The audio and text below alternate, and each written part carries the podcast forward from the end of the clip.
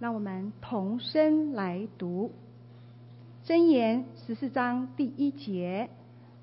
让我们同声来读，请智慧妇人建立家室，愚妄妇人亲手拆毁。还有一节的信息经文是在《箴言》三十一章十一到十二节，三十一章十一到十二节，在旧约的第七百九十三页，七百九十三页往后翻就可以看到。让我们同声来读，请。才德的妇人，谁能得着呢？她的价值远胜过珍珠，她丈夫靠她必不缺少利益。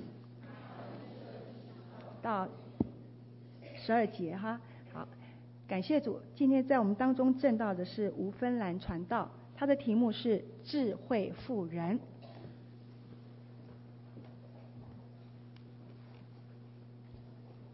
弟兄姐妹平安，再一次祝在座的妈妈们，包括怀孕中的准妈妈，母亲节快乐！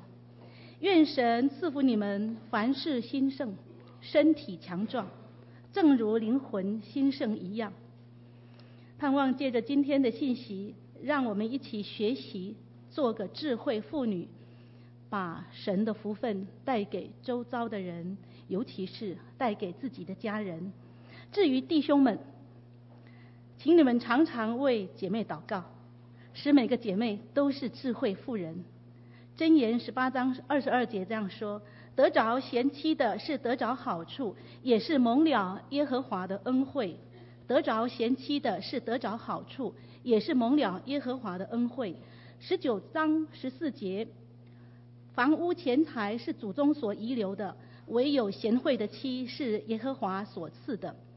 房屋钱财是祖宗所遗留的，唯有贤惠的妻是耶和华所赐的。所以提醒在座已婚的弟兄们，你们的贤内助是耶和华所赐的，你们是蒙了耶和华的恩惠，才能得着这样的好处。去年教会送的母亲节礼物是一本大字本的圣经，我在领会的时候说，我羡慕收到礼物的妈妈们。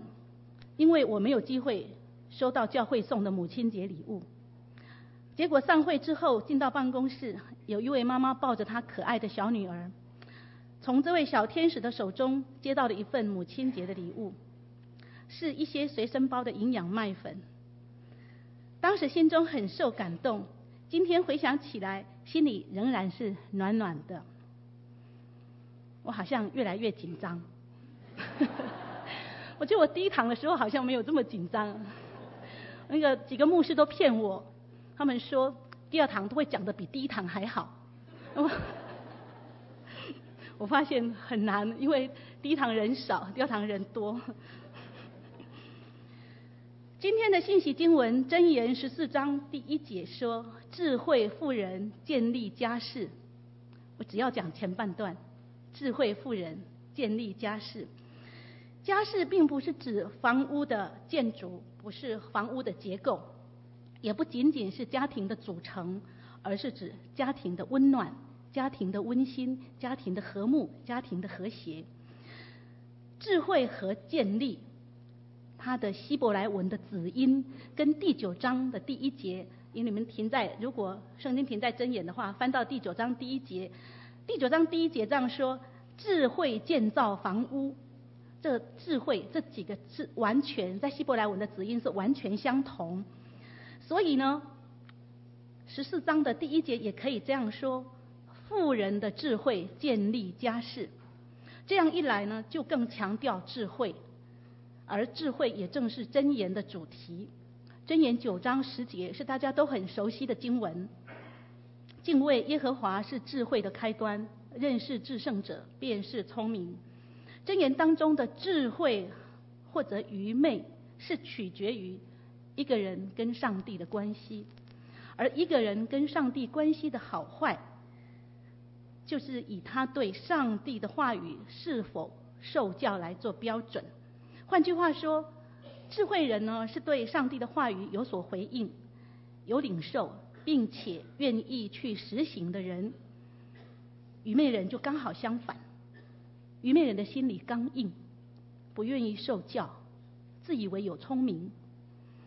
智慧妇人建立家室，说明了家庭的稳固，主要是建立在妇人的智慧之上。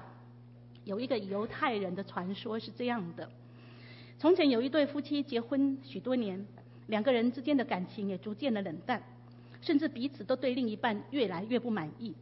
有一天，丈夫在走回家的路上，一想到等一下又要看到那一张已经看了几十年的面孔，突然感到一阵厌烦，心里想：唉，我再也没有办法忍受了，和他结婚这么多年。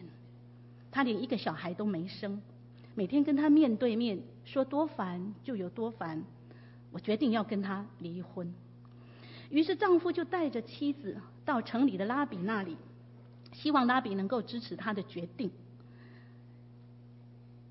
可是拉比坚决的反对离婚，更企图说服他们继续一起生活。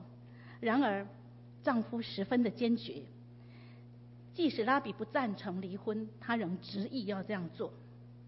拉比只好摇摇头说：“好吧，既然你们都已经决定要离婚，那你们应该举行一场聚会来纪念分手，就像你们举行婚礼的时候那样。”夫妻两个人都点头同意拉比的建议。在聚会当中呢，丈夫喝了不少酒，神志不太清醒。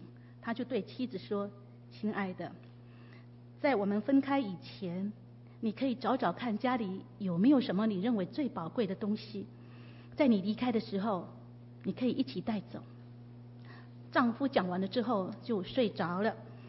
妻子看着熟睡的丈夫，突然心生一计，马上请仆人把丈夫抬回自己的娘家。半夜里，丈夫醒来了，这是什么地方？他揉着惺忪的眼睛，问着。朦胧之中，他只看见一个很熟悉的身影出现在他眼前。这是我家。妻子的熟悉的声音也传入了丈夫的耳朵里。妻子说：“是你自己说我可以带走我认为最宝贵的东西，而在这个世界上，再也没有什么比你对我是更宝贵的。”妻子短短的一句话，敲醒了丈夫沉睡的大脑，也融化了冰封已久的爱情，从此就打消离婚的念头。所以说，智慧妇人建立家室。上帝并没有说智慧男人建立家室，虽然丈夫是妻子的头，上帝也没有说有教养、有学问、有钱财或是有地位的人建立家室。上帝把建立家室的责任托付在我们这一些姐妹们的身上，所以倘若我们的家室不稳定，家的根基有些动摇，那么姐妹就应当省察自己是不是缺乏智慧。可是这个智慧不是这世界上的智慧，不是属世的智慧，也不是知识、学问、智商高低的智慧，而是从上帝来的，是属天的智慧。因为这智慧是从敬畏上帝来的，因为敬畏耶和华是智慧的开端。而箴言最后一章的最后一段，也就是三十一章的十节到三十一节，所有解释圣经的参考书都会告诉我们，这是一首字母诗，也就是每一节的第一个字母。是按照希伯来文的二十二个字母顺序排列的，所以总共有二十二节。作者用很优美的诗句来称赞这一位才德的妇人。箴言十二章四节这样说：才德的妇人是丈夫的冠冕，才德的妇人是丈夫的冠冕，因为她给丈夫带来了尊荣和喜乐。所以得着贤妻的是得着好处，也是蒙了耶和华的恩惠。现在就让我们一起从箴言三十一章的十到三十一节来看智慧妇人的特质。请再翻回旧约圣经七百九十三页，请再一起来读今天的信息经文箴言三十一章十一和十二两节。翻到以后，请弟兄读单数节，姐妹读双数节。弟兄请。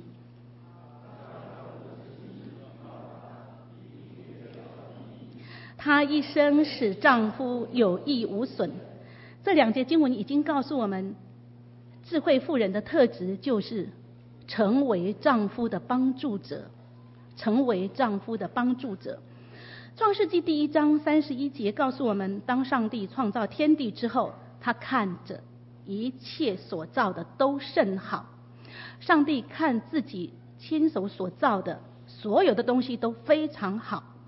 可是到第二章就出现了不好，在第二章的十八节，上帝说那人独居不好，所以我是不好的。上帝照着自己的形象和样式造人，先是造一个男人，看见那人独居不好，就造一个配偶来帮助他。于是上帝就在这地上设立了家庭，借着家庭，人要来领受上帝的恩典，也透过家庭，上帝要赐福给全人类。因此，上家庭在上帝的旨意当中是非常重要的组织，就如同上帝在自然界中设立了自然律，上帝也在家庭当中定下了规律。这个规律就是，妻子被造是为了帮助丈夫，他是帮助者的角度，他是帮助者的角色。既然是帮助者，就不是主导者，角色不可混乱。有一次经文讲夫妻的本分，大家很熟悉，因为婚礼的时候常常会用来勉励新人，可是却往往让新人所忽略的经文，就是新约以弗所书五章二十二到三十三节。我来读其中几节有关于做妻子本分的经文给大家听。你们做妻子的当顺服自己的丈夫，如同顺服主。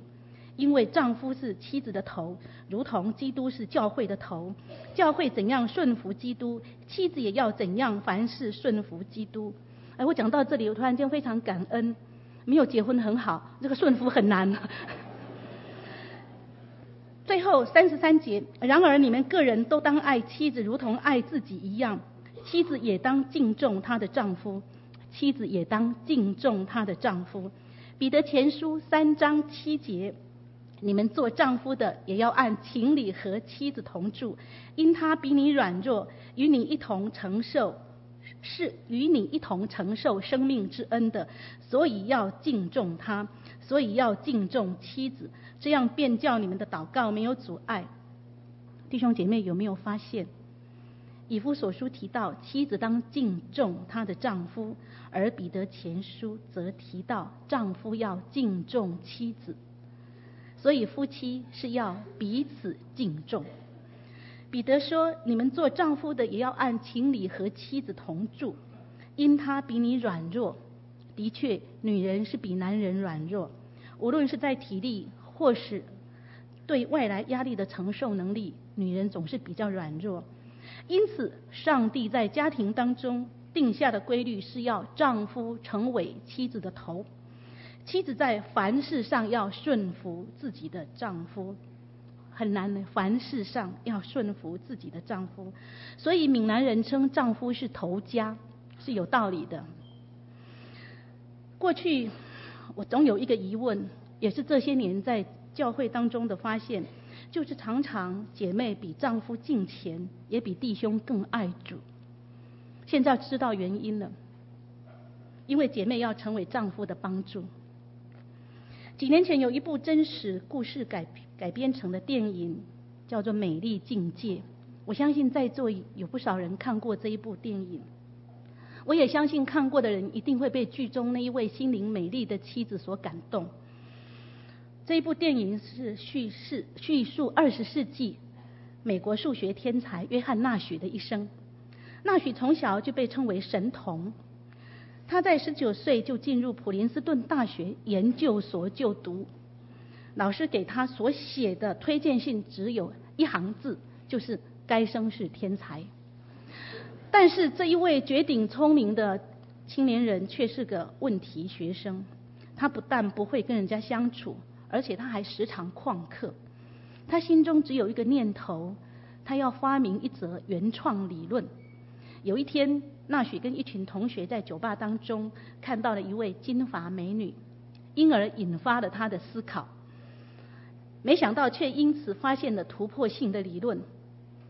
天下就有这种人，看见美女可以创造一个理论，推翻了现代经济学之父亚当·史密斯一百五十年来的经济定论。亚当的经济定论是在所有的竞争当中，如果一个人尽全力去追求他的主要目标的时候，就会为他带来最好的结果。可是纳许却认为，一个人纵然卯足全力去追求目标，却不一定有效。就像如果每一个竞争者都去追求这一位金发美女，结果没有人会赢。为什么？因为大家都会尽全力去拦阻其他的竞争者。可是如果每一个人都不去追求这个金发美女，而各自去追求其他女孩的时候，那么竞争者之间就不会相互竞争。就能够维持均衡的状况，结果每个竞争者就都是赢家。这个理论后来就被称作纳许均衡，奠定了赛局赛局理论的基础，比赛的局面赛局理论的基础。这时候他才二十一岁，纳许的这一篇论文不但让他很快就拿到博士学位，同时也得到了麻省理工学院的研究计划跟教职，就是可以在那边教书。当时在麻省理工学院有一位很美丽聪慧的女学生，叫做艾莉西亚，她非常欣赏、很心仪纳许的才华，他们的感情就发展的很迅速，很快就结了婚。可是婚后的纳许开始出现了不对劲，他说话不知所云，举止怪异，严重妄想，最后被诊断得了妄想式的精神分裂症。他分不清楚幻想或者事实，被送进了精神病院。艾莉西亚虽然饱受丈夫精神病异常行为的折磨，可是她仍然坚持守在丈夫的身边，并且用爱包容他的疯狂行为。在多年跟精神病抗争之后，艾莉西亚鼓励丈夫重返人群，重新接触人。并且在好朋友的协助之下，回到了普林斯顿大学，不是教书，是学校允许他在校园游荡。纳许虽然继续有幻想，但是他已经有了病识感，他能够接受自己是个病人。记得影片当中，他发现幻想中的小女孩，也就是他一直跟他对话那个小女孩，多年之后仍然是小女孩，靠着意志力，渐渐的。纳许能够不理会幻觉的搅扰，生活也就慢慢的恢复了正常。最后重新任教，就在一九九四年，距离今天也不过是十一年前，纳许得到了学术界最高荣誉诺贝尔奖。当初纳许回到普林斯顿大学校园，重新面对人群的时候，常常。引人侧目，为什么？因为脑中的幻觉，对脑中幻觉的回应行为，就是他会跟幻觉中的人物对话。所以他每天垂头丧气的回家，向妻子诉说他当天的失败。这时候，艾莉西亚总是不断的鼓励他，不断的安慰他。在第二天早上，纳许重新出发，好像战士赴战场一样。对于纳许来讲，那是很不容易的。在通往那条学校的路上，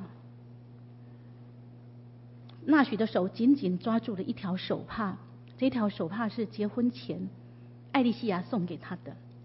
原来，纳许之所以有能力把侵入他心灵的幻觉驱逐出去，除了自己意志的选择，最重要的是妻子的爱和支持。如果没有妻子的爱，纳许没有力量面对他的疾病，如果没有妻子的支持，纳许不可能重新站起来面对人群。影片最后，在诺贝尔的颁奖典礼上，当纳许上台演讲，在万人的瞩目当中，他仍然紧紧地抓住那一条手帕。慢慢的，我想是因为吃药的结果，一个字一个字慢慢地说，是对着妻子说。谢谢你这么多年来不放弃对我的信心，你是我今日站在站在这里唯一的理由，你是现在的我的答案。你是我今日站在这里唯一的理由，你是现在的我的答案。我相信看到这一幕，没有人不流泪的。感谢神，在我们教会中，我知道也有像艾莉西亚这般具有美丽心灵的姐妹，因着你们的爱和委身，也因着你们对上帝的敬畏，使你们无怨无悔的建立家室。你们真是智慧妇人。圣经中有好几位智慧妇人，今天想跟大家分享的是大卫的妻子亚比该。请翻开旧约圣经三百六十八页，请往前翻，一起来看撒母耳记上二十五章。撒母耳记上二十五章，翻到以后，我们要一起来读第三节。撒母耳记上二十五章第三节，请。那人名叫拿巴，是迦勒族的人。他的妻名叫雅比该，是聪明俊美的妇人。拿巴为人刚愎凶恶。好，停在这里。我大概讲一下《撒母耳记上》二十五章的记载。大卫和跟随他的人，在一个叫做马云的旷野，曾经帮助过一个名叫拿巴的有钱人，保护拿巴的羊群免受损失。可是这个拿巴。却以恶相报，激起大卫的愤怒，率众要杀他。幸好拿巴的妻子亚比该生性聪慧，当她获知丈夫的愚笨行为之后，就急忙带着礼物去见大卫，求他饶恕，也及时阻止了流血事件的发生。不久，拿巴被神击打而死，大卫便娶亚比该为妻。从我们刚刚所读的第三节。很明显的就是拿巴跟亚比该的不相配，拿巴除了财物之外一无可取。在当时剪羊毛，因为圣经告诉我们那是剪羊毛的时候哈，在当时剪羊毛是一个大日子，因为庆祝收成，要宴请亲朋好友，更是施舍慈惠的日子，也就是行善的日子。所以大卫向拿巴要一点食物给他自己还有随从。这是合乎情理的，何况大卫和他的随从不但没有伤害掠夺牧羊人，反而保护他们免受灾害，保护他们和他们的财物。按习俗到收成的时候，牧羊人是要以礼来回馈和答谢的。即便是今天，任何一个阿拉伯的酋长要求相同的待遇，也不会遭受拒绝的。可是拿巴不但拒绝大卫的请求，还恶言相向。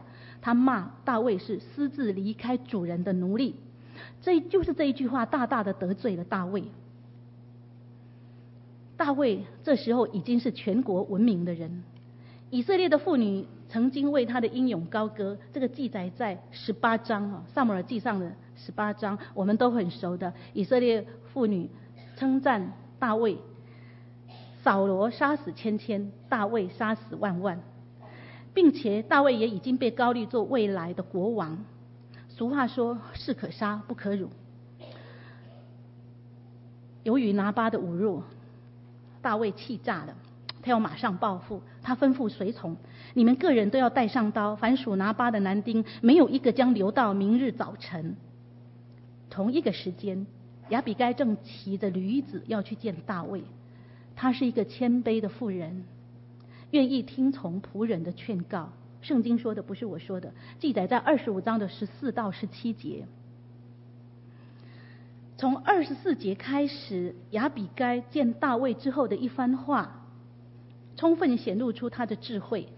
虽然他没有错，可是他却把一切的错都归咎在自己的疏忽。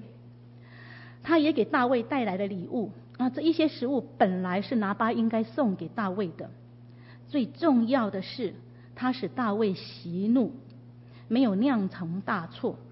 他提醒大卫，如果因为一时的冲动，他就流无辜人的血。亚比该是个敬畏上帝的人，他所说的每一句话都将上帝陈明出来。他不仅考虑自己丈夫以及仆人们的生命。他也关心这一位未来以色列王的名誉。结果亚比该所期盼的事发生了，就是大卫的良知苏醒了。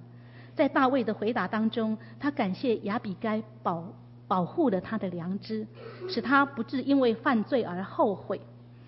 彼得在前书彼得前书三章一到六节教导做妻子的要顺服自己的丈夫，并且说，这样若有不信从道理的丈夫，虽他们虽然不听道，也可以因妻子的品品性被感化过来。彼得说，不是外在的装饰，而是借着贞洁的品性和敬畏上帝的心来影响。带领丈夫，亲爱的弟兄姐妹，我真是为我们教会中许多顺服的姐妹感谢主。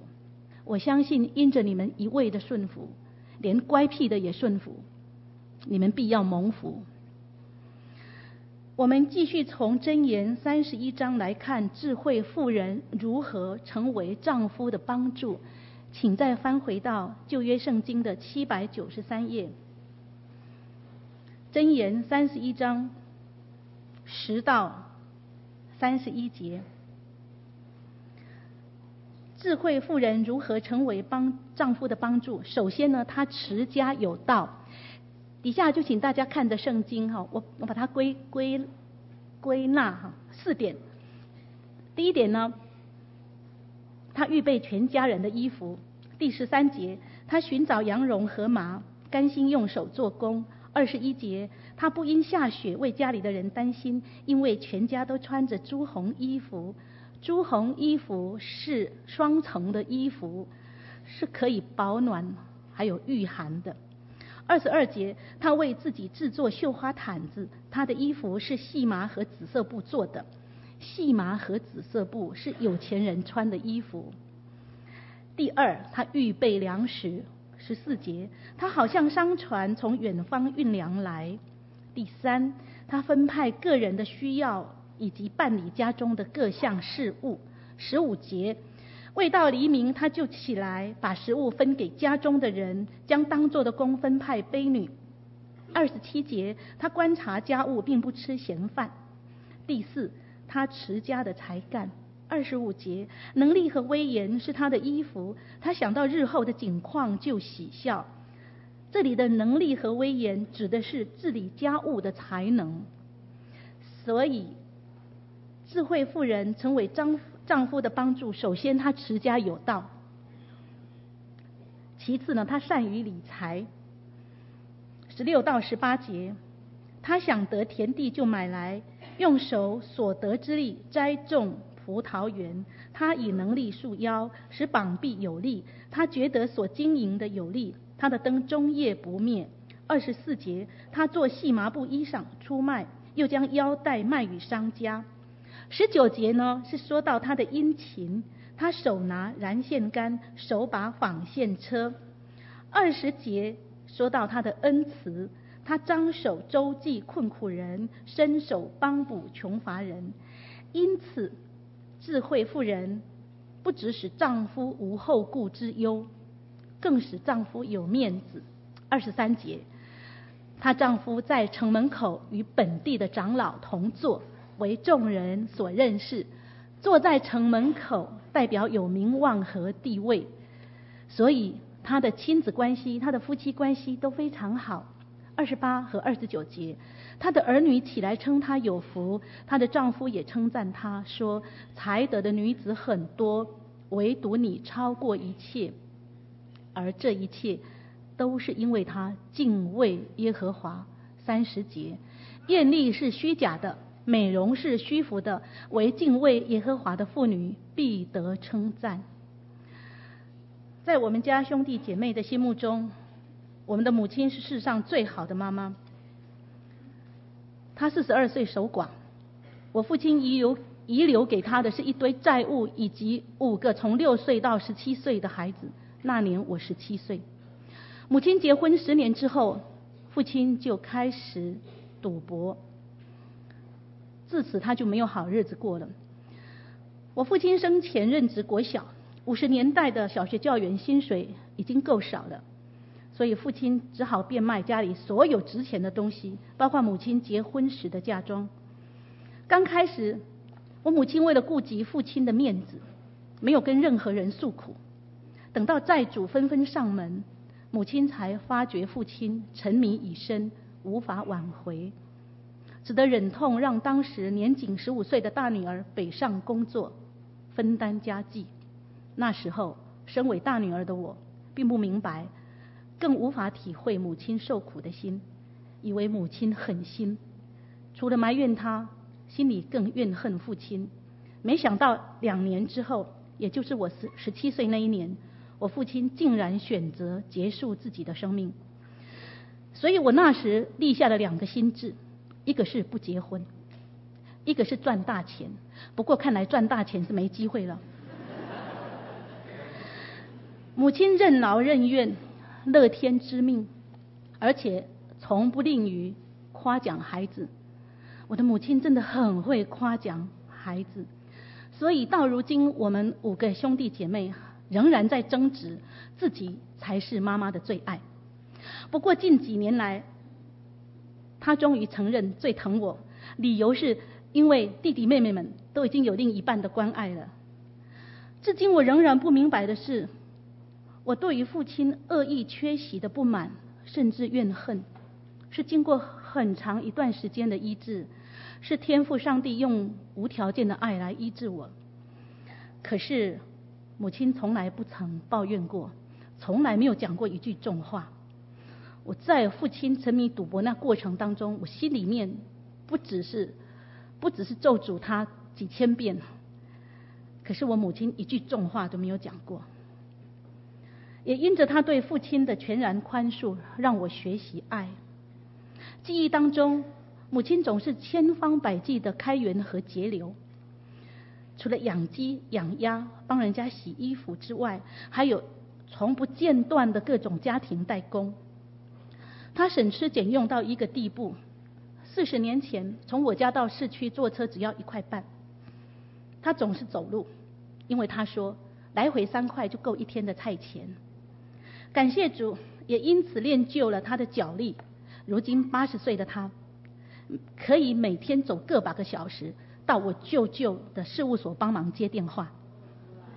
十年前我神学院毕业，母亲送给我一个超大礼物，他受洗。母亲信主之后，最明显的改变就是对金钱的态度。过去我们兄弟姐妹总是笑他，他的钱是打死结。并且他只进不出，但是去年我大弟买房子，母亲把他的存折交给大弟，大弟也毫不客气的提领到只剩下三位数。谁说江山易改，本性难移？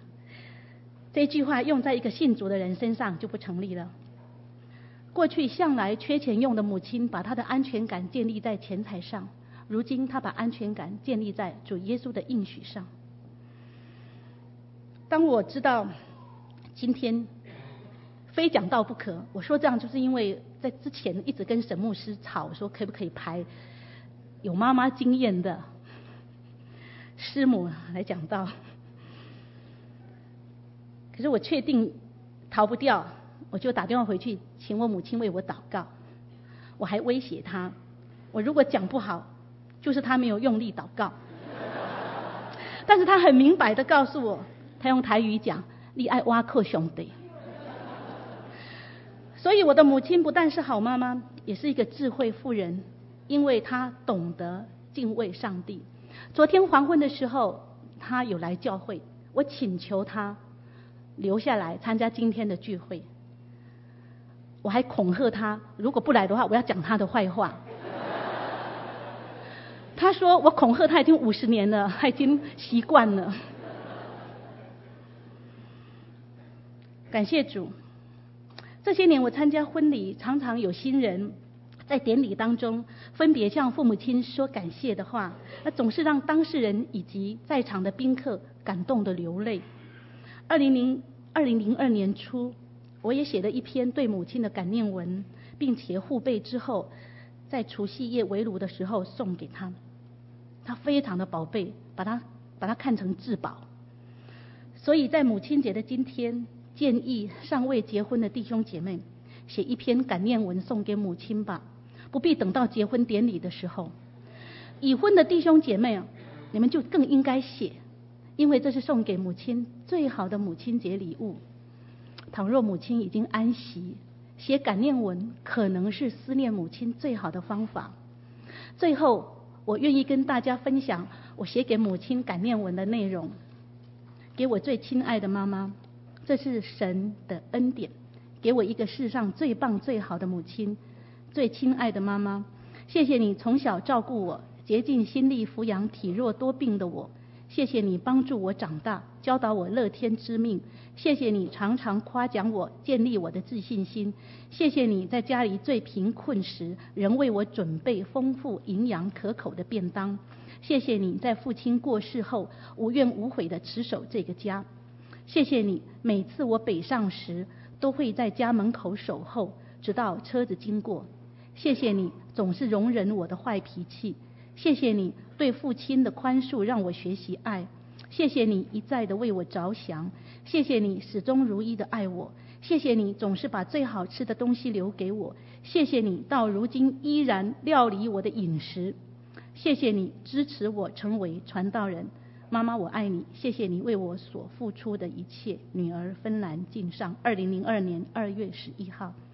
我们一起祷告。慈悲爱我们的天父，求你赐福每一个家庭，因为家庭是你所设立的。求你借着家庭彰显你丰厚的恩典。求你使每一个信主的父母有敬畏上帝的心，在生活中尊主为大，并且按着圣经的教导养育儿女。求你使每一个信主的儿女能在主里听从父母，做孝顺的儿女。求你赐福每一位母亲，凡事兴盛，身体强壮，正如灵魂兴盛一样。奉主的名祷告，阿门。谢谢芬兰传道讲到感念文。昨天我们幼年团契的小朋友，我们有很多的小组做各种不一样的呃不一样的东西送给自己的母亲。有一组呢是要做录制 CD。